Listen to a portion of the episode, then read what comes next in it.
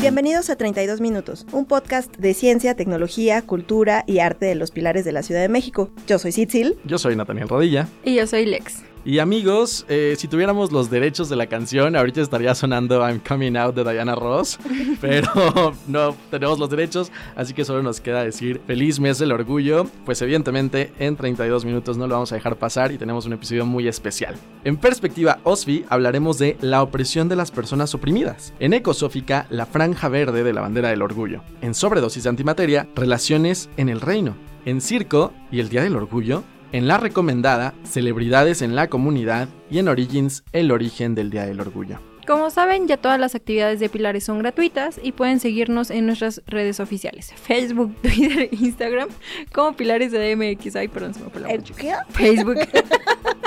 ¿El qué? ¿El qué? Bueno, chicos, vámonos a Perspectiva OSFI y la opresión de las personas oprimidas. No sé qué está pasando. Córtale. Hola, yo soy Sofía. Y yo soy Oscar. Y esto es Perspectiva, Perspectiva OSFI. Aprendiendo a deconstruir. La lucha por los derechos de las personas LGBTTIQA no está exenta de actitudes patriarcales, techos de cristal y sesgos, que tienen un efecto en la forma en que nos relacionamos como parte de esa comunidad. Mm, Desde antes de nacer, comienzan a formarse las nociones y estructuras de género que debemos cumplir con base en nuestro sexo biológico. ¿Qué pasa cuando nuestra forma de ser, sentir, pensar o amar va en contra de lo heteronormado? Boom. Algunas personas aún les cuesta muchísimo aceptar lo que es diferente. Piensan que las estructuras heteronormadas son la única forma aceptable y normal de expresión de los deseos sexuales y afectivos, es decir, la heterosexualidad. Los bugas, pues. Aunque les parezca que una siempre quiere meter el patriarcado en todo, es real, está donde quiera y miren que se lleva perfecto con la heteronormatividad. El machismo sale a relucir con todo, cuando las personas no cumplen con las estructuras dictadas. Justo por eso, aún es común que la palabra gay o lesbiana sigan siendo un insulto. Y ya ni hablemos de las demás disidencias de la comunidad. La violencia va desde burlarse de alguien que quiere ser llamado como compañere hasta el asesinato de las personas trans. Y hablando de violencia, es triste saber que incluso dentro de la misma comunidad existen desigualdades. Además del machismo, también se enfrenta al racismo dentro y fuera de su comunidad, reflexionando que ambos sistemas funcionan de la mano para mantener a las comunidades oprimidas. Claro, si nos ponemos a analizar minuciosamente, estas personas no solo son oprimidas por vivir su sexualidad diferente a lo dictado, sino también por ser personas racializadas, ser mujeres, ser indígenas o tener alguna discapacidad. Y es verdad, como mujer bisexual me queda claro que dentro de la comunidad también hay privilegios. Esos usualmente los siguen teniendo los hombres, en su mayoría hombres blancos. Bien dicen por ahí que lo gay no te quita lo misógino. Hace un tiempo leí un artículo donde decían que es indispensable comenzar a analizar fuertemente la estructura de cómo se creó el movimiento de la comunidad LGBTTIQ, ya que indudablemente pasó por una mirada misógina en la que los varones se han mantenido como los conquistadores de espacios y líderes. ¿Te has dado cuenta que a pesar de ser un grupo que ha sufrido opresión históricamente, siguen siendo los hombres quienes más voz tienen aquí? Los problemas de género los encontramos en todos lados y no es casualidad. Por ello, sigue siendo necesario generar espacios de conversación dentro de nuestros círculos para cuestionarnos de dónde viene todo eso y cómo podemos cambiarlo. Mm, hablando de otro tema, ¿un frappé arcoíris para seguir con la charla? Uy, sí, con chispas de colores, super jalo. Perspectiva OSFI. Aprendiendo a deconstruir.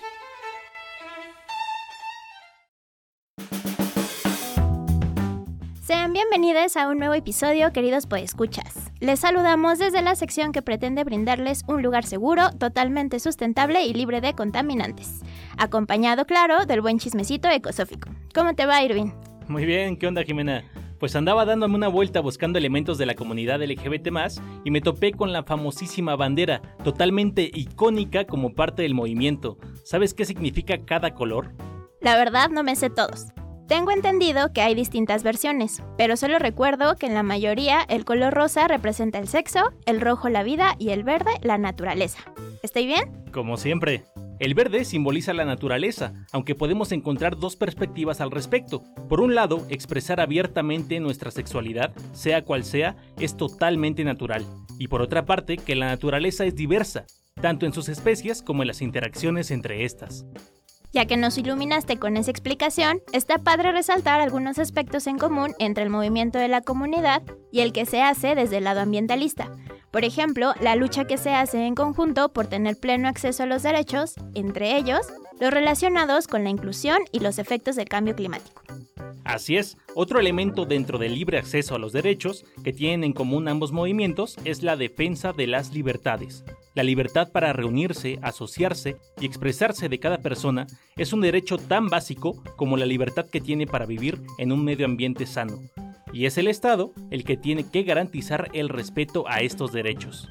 Además, buscamos que más y más personas sean capaces de reconocer dichas problemáticas que, aunque nos afectan a todos, se ven intensificadas hacia las minorías, por lo que se pretende que sean conscientes también de que hay mucho que podemos hacer tanto de forma individual como de forma colectiva.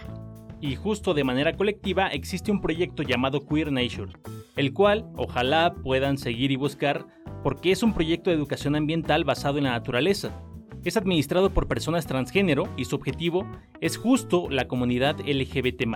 Este proyecto busca fomentar el desarrollo de la resiliencia comunitaria de las poblaciones silenciadas e incluso etiquetadas como antinaturales. Un ejemplo más es Queers for Climate, organización internacional que trabaja en unir el activismo climático y LGBTQ, con el propósito de lograr soluciones para la crisis climática global.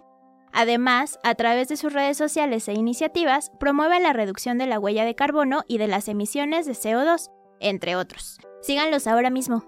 Ya sea en el movimiento LGBT o en el ambiental, uno se encuentra con maneras plurales de concebir el mundo y sobre todo de concebirnos como parte de ese mundo plural y diverso, tanto en formas y espacios como en interacciones. Y no sé ustedes, pero lo antinatural es querer homogeneizar lo que no tiene pretensión de serlo. Ojalá llegue el día en que no sea necesario tener que luchar o defender nuestros derechos y libertades. Gracias por acompañarnos. Nos volvemos a escuchar hasta, que, la extinción nos alcance. Bien, este es un podcast hetero-friendly y por eso vamos a hacer un poco de servicio a la comunidad y vamos a explicar algunas cosas para quienes están confundidos con algunos de los términos que se están empleando. Por ejemplo, la palabra buga, ahora mismo estamos trayendo aquí el diccionario para leerles la definición. No, bueno, la verdad es que el, origen de, llamar buga a las personas heterosexuales es un poquito cómico y no tan cómico para algunas personas, pero viene de esta eh, onomatopeya que se usa para los... Eh, no sé cómo, cómo, decirlo, para las... Eh, Dilo como es, por favor. Bueno, para, para estas figuras neandertales ah. que tienen un mazo y van por las caricaturas diciendo buga, buga, buga. De ahí, de ahí el origen. Por eso es que resulta de repente eh, muy ofensivo que, seamos honestos, no es ofensivo, no se les está discriminando. Es gracioso. Claro que es gracioso y no se les está discriminando porque recuerden que no existe esta discriminación a la inversa la, opresión solo existe cuando ha sido un grupo que históricamente ha sufrido opresión. Así que no se vayan a enojar, por favor. Pero bueno, si tiene, les dicen buga. Tiene todo el sentido del mundo, considerando que todavía actualmente estamos frente a una sociedad que no entiende que no hay por qué hacer diferencias, distinciones ni nada, ¿no? Entonces, no es raro que se refiera a los heterosexuales como bugas, ¿no? Y, o sea, no, nadie tendría por qué sentirse ofendidos, considerando de dónde proviene. es muy graciosísimo esto. Nata, ¿no nos quieres platicar un poquito acerca de estas partes de las siglas, por favor? Porque un, yo me quedé con el LGBTQ y ya después de ahí ya, ya no supe qué pasó, ya no supe qué, qué pasó en ese momento. Y de repente ya eran como 50 siglas y yo estaba... Eh, así es, ni, sí, al abecedario le quitamos letras y al LGBT le agregamos generalmente, ¿no? Eh, bueno, la verdad es que la, adición a, letras o, a siglas que existen, pues evidentemente viene de que eh, cada vez con mayor eh, con mayor frecuencia se da que algunas eh, personas encuentran justamente el grupo o a lo mejor el nombre con el que eh, llamarse eh, o identificarse. Entonces, por esa razón es que se vuelve eh, un- unas siglas que, que no dejan de crecer.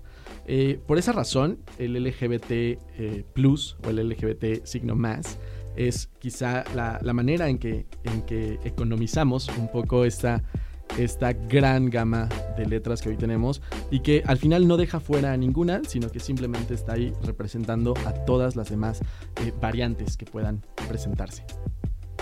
Así es, un término interesante o bueno, un, parte de las siglas que a veces no se menciona es el de queer, ¿no? O queer, no sé cuál es la pronunciación correcta, pero la definición es personas que construyen y manifiestan su sexualidad fuera de cualquier clasificación de género binario. Esta es como una de las eternas discusiones, pero es uno de los términos que está alojados en todo el plus y, y pues que quizá no tienen actualmente tanta comprensión o tanta visibilización, y, pero lo importante es que ya están ahí contenidos, ¿no? Antes solía decirse que la Q representaba justamente a todos los que no estaban clasificados en el LGBT. Eh, entonces, bueno, sucedía que sí y no. Había personas que eran de algún grupo que preferían tener como su propia representación. Por ejemplo, el que haya 3T es porque justamente hay travestis, transexuales, transgénero y evidentemente todos y todas y todes están incluidas en el LGBT más. Bueno chicos, pues ahorita nos van a ampliar un poquito más el tema en sobredosis de antimateria.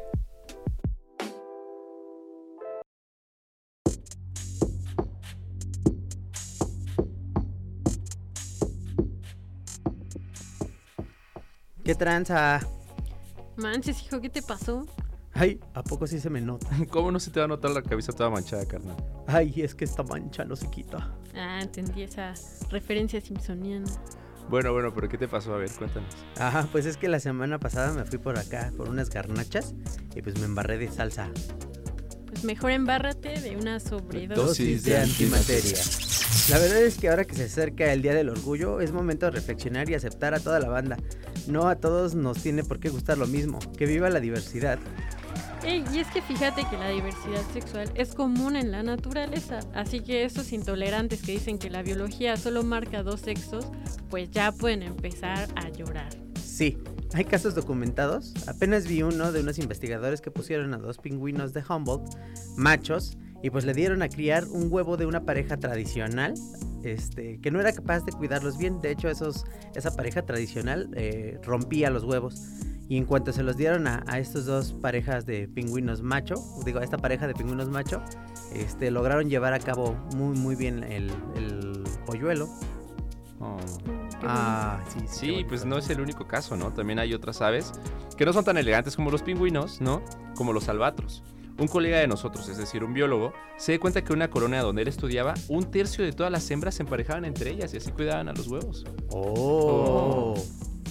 Y así podríamos poner muchos ejemplos. Leones, delfines, hienas, muchas especies. Y esto es solo una prueba de que las relaciones entre los miembros del mismo sexo no son exclusivas de la especie humana. Y por lo tanto la biología pues no dicta que para cada hombre debe haber una mujer, ¿no? O para cada macho es. una hembra. Justo, ¿no? Eh, y pues es que obvio los poderosísimos murciélagos también sería un ejemplo, también le entran, ¿no? A todo esto. Hay animales como las liebres de mar que tienen ambos sexos y por si esto fuera poco, en las plantas también hay varias cartas que la madre naturaleza juega. Por ejemplo, tenemos plantas macho, plantas hembra y plantas hermafroditas. Oye, oye, no tan rápido, cerebrito. ¿Qué es eso de hermafroditas? Ah, pues que tienen caracteres sexuales masculinos y femeninos. Y curiosamente son estas las llamadas flores perfectas. ¿Cómo la ves? No, pues cómo no van a ser perfectas si tienen todito todo en la misma planta y sin ningún problema ni nada. No que los humanos poniéndole el pero a todo. Así es, o qué tal los bonobos, ¿no? Los primates como nosotros, en los que el 75% de sus relaciones sexuales no son reproductivas, o sea, pues solo son por placer. Y que además la mayoría de los bonobos son bisexuales. O sea que al parecer los humanos somos los únicos haciendo problemas de todo esto. Deberíamos aprender algo del resto de las especies, ¿no? Así es, podcast escuchas, ya es pleno siglo XXI. La diversidad es la mejor que tiene la vida. Es, es tiempo de eliminar esos límites que separan y discriminan. Háganle caso a la naturaleza, que todo lo sabe, y nos vemos en el próximo episodio de Sobredosis de Antimateria, Ciencia Perrona. Bienvenidos a Circo Digital. Acompáñenos a descubrir los misterios de la ciencia, las locuras de la robótica y lo divertido de la computación. Prepárate y que inicie la función. Hoy hablaremos de algunos personajes pertenecientes a la comunidad LGBTQ que han aportado grandes cosas a la ciencia. Queremos hacer un reconocimiento a quienes pocas veces recordamos, pero a quienes les debemos grandes cosas. Así es, Javi. Hoy queremos hacer visibles las grandes aportaciones de científicas y científicos quienes a pesar de las adversidades han logrado sobresalir y generar riquísimas aportaciones en la ciencia y la tecnología. Y es que además de las dificultades que pueden implicar dar a conocer los resultados de investigaciones científicas, también han vivido discriminación homofóbica. Sin duda, eliminar la discriminación es algo en lo que se sigue trabajando en todos los rubros. En el caso de las personas LGBTQ que trabajan en ciencia, queda mucho camino por recorrer. De acuerdo con la organización Pride in STEAM, entre 20 a 28% de las personas LGBTQ han considerado abandonar sus trabajos en la producción científica debido al ambiente laboral hostil.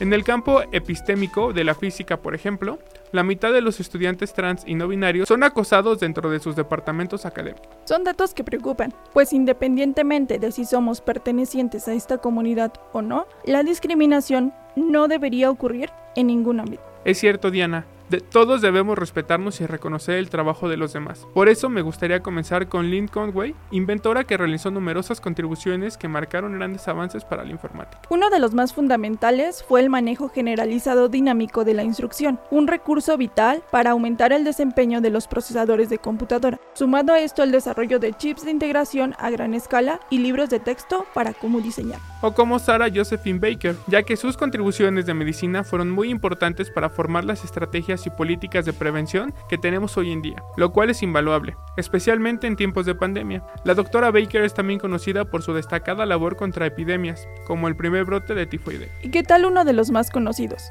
Alan Turing, el también llamado padre de la inteligencia artificial. Fue responsable de grandes aportaciones y uno de los logros más destacados fue la creación del dispositivo electrónico Boom, ideado para descifrar el código Enigma y un alto cifrado alemán. Y se dice que este invento ayudó a terminar la guerra, además de la ingeniosa máquina que también fue precursora de la computadora programable electrónica digital. ¡Wow! ¡Qué increíbles cosas han hecho! Pero reflexionemos, pues todas las personas que mencionamos fueron discriminados por su orientación sexual. Sí, desafortunadamente Afortunadamente esos grandes científicos no contaron con espacios como Pilares, en donde puedes aprender sobre ciencia y tecnología en sus talleres. Además, es un lugar libre de cualquier tipo de discriminación, donde somos libres de ser quienes somos. Así que te esperamos en tu Pilares más cercano. Este fue un episodio más de Circo Digital en 32 minutos. Nos escucharemos en la siguiente emisión y siempre recuerden que la ciencia y la tecnología están solo a un clic de distancia.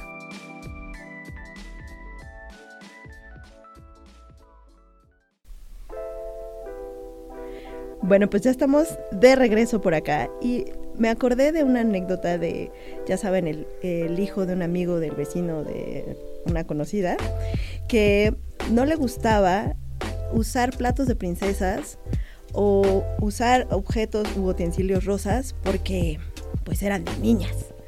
Y entonces em, me, daba, me daba un poco de, de, risa, me hacía gracia, como desde tan pequeños, porque esto fue como de los dos o tres años, como desde tan pequeños, luego, luego en la escuela o en los distintos entornos en los que se van desenvolviendo las personas, pues empieza toda esta crítica y esta eh, inserción de, pensamientos y de, pues de cuestiones que después nos limitan, ¿no? Y, me daba mucha risa. Le decía, bueno, a ver, ¿qué, ¿qué, te va a pasar si usas un plato? ¿Se te va a caer el pene? o sea, en serio, te vas a volver qué, ¿no? O sea, es un plato y no tiene nada que ver con quién eres tú. Úsalo. ¿Qué más da? Incluso también te gustan las películas de princesas, ¿no?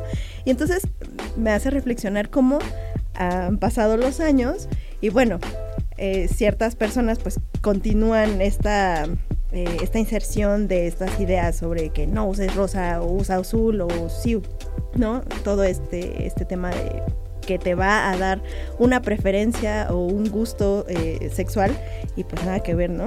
y hay que estar súper pendientes desde pequeñitos para tratar de evitar esas, e- esas ideas, ¿no?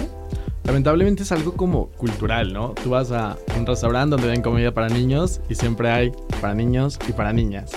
El área de juguetes siempre hay el azul para niños, el rosa para niñas, la ropa incluso y por eso estas fiestas de gender reveal que son peligrosísimas además porque han pasado incendios, han pasado muchos accidentes. No hagan gender reveals party solo por eso, por los accidentes. Ojos sacados.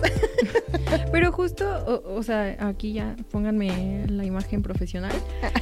Eh, cuando estamos hablando de una decisión sexual, porque es una decisión sexual, saber, me siento traído por, se va a dar hasta los 12 años. O sea, no podemos decirle a un niño, no, no utilice rosa. El niño puede utilizar rosa, la niña puede utilizar azul, pero lo vemos también desde que estamos en el baby shower y sabemos que es niño o es niña, el adorno, rosita, azulito, ¿no?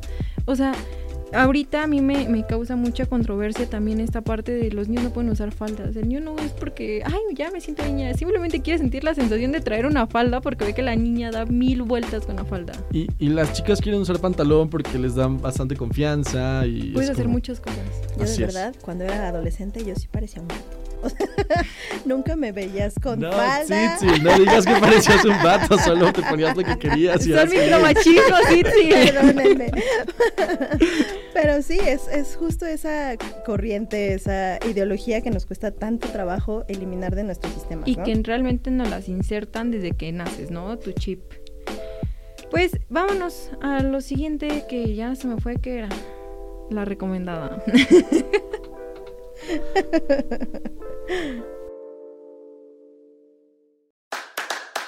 Esto es La recomendada.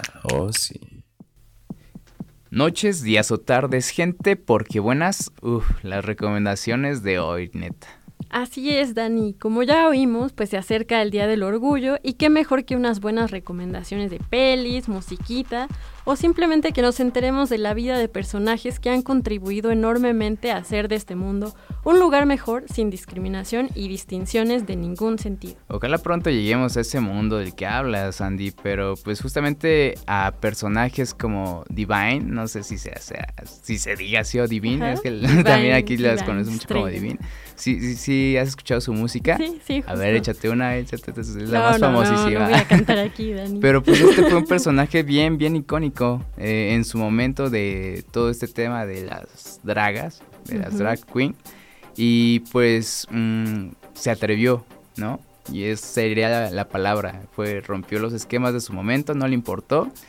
Y es ahora un ícono para, para toda la comunidad, pues...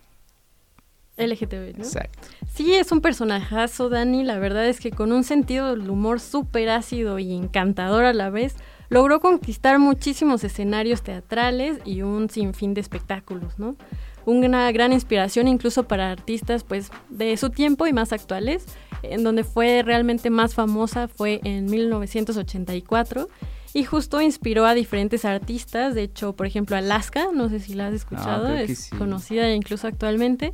Tiene un tatuajazo de, de Divine Estrella. ¿no? También tocó con Patrick Miller, del famoso también. Había Ajá, aquí un, DJ, un ¿no? antro por aquí en la CDMX.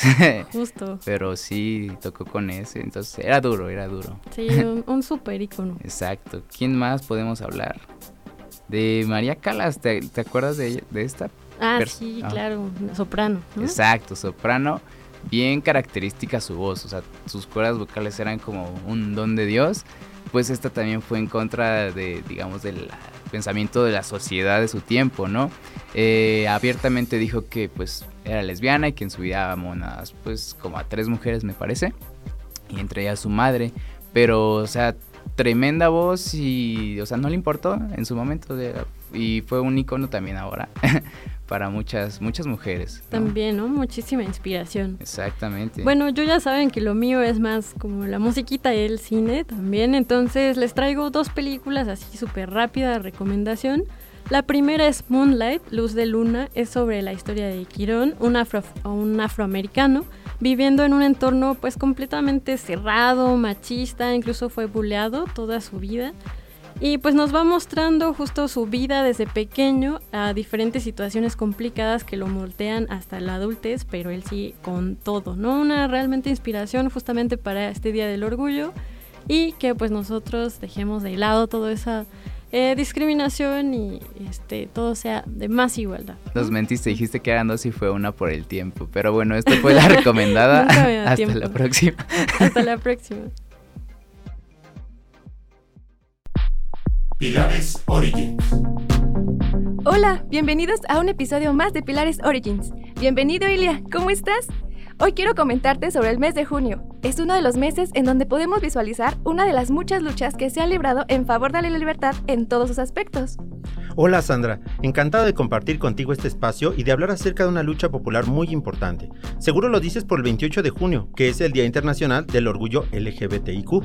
Sí, ese día se conmemoran los acontecimientos que tuvieron lugar en 1969 en un bar llamado Stonewall Inn en Nueva York, en una época de profunda intolerancia y criminalización para las minorías.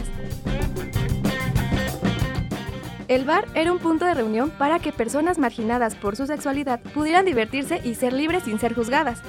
Ese día, durante la madrugada, ocurrió una redada policial, pero, a diferencia de otras ocasiones, los asistentes decidieron luchar.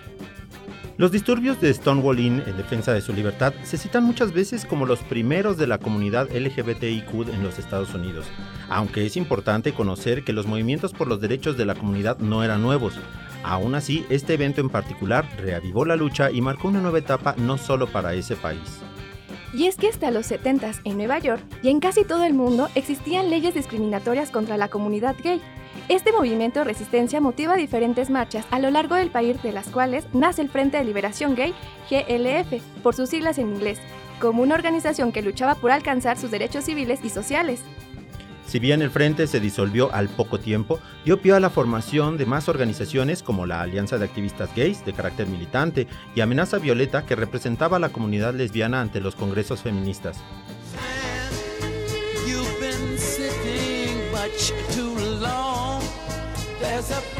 Más tarde, el movimiento se extendió a Francia y después al mundo, movimiento que ya no se detuvo.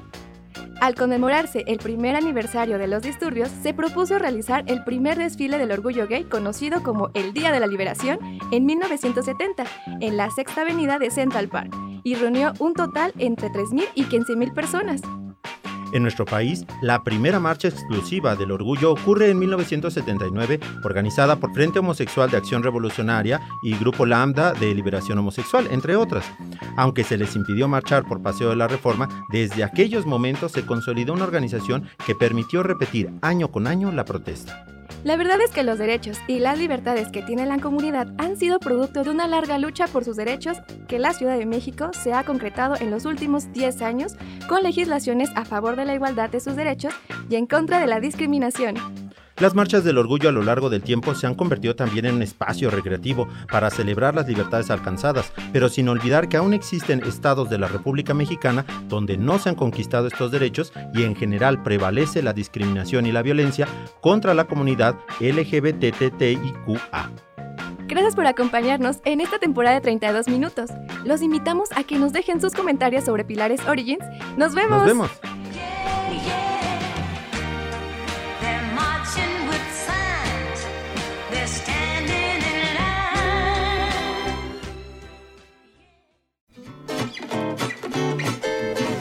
Listo, pues ya estamos de regreso por acá. Y, oigan, me vino a la mente esta serie Sex Education. ¿La vieron? Sí. Es eh, una serie bastante divertida y creo que también un poco eh, polemizada en Estados Unidos.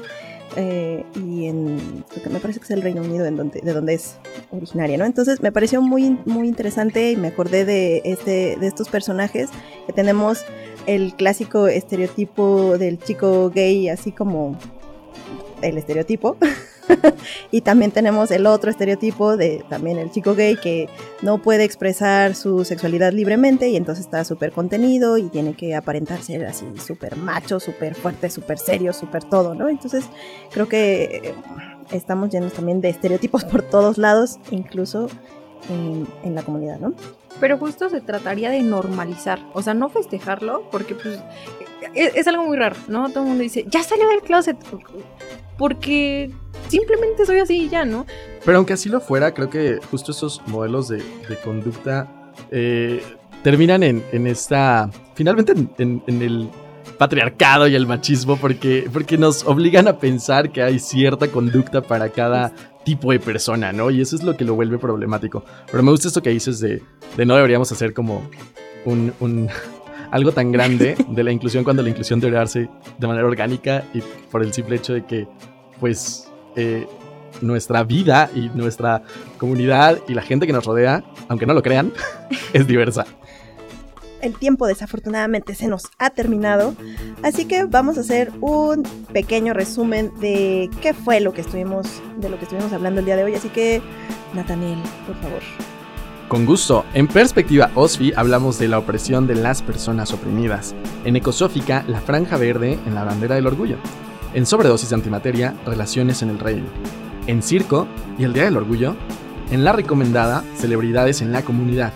Y en Origins, el origen del Día del Orgullo. Si les gustó este contenido, no se olviden de compartirlo. También recuerden seguirnos en nuestras redes oficiales, Facebook, Twitter, Instagram y TikTok como Pilares CDMX. O para conocernos más en Facebook como Pilares Habilidades Digitales. Y ya saben que todos los meses tenemos muchas sorpresas para ustedes. Y agradecemos a Juan Carlos López, a Enrique Ansures y a Radio IPN por apoyarnos con las cabinas para grabar este podcast. Y nos vemos la siguiente temporada. No dejen de escucharnos, compartirnos y todo lo que los influencers suelen decir. Vamos a hablar más como La Rosa de Guadalupe en la próxima temporada. Yo puedo hacer los efectos de sonido. Estuvo del uno.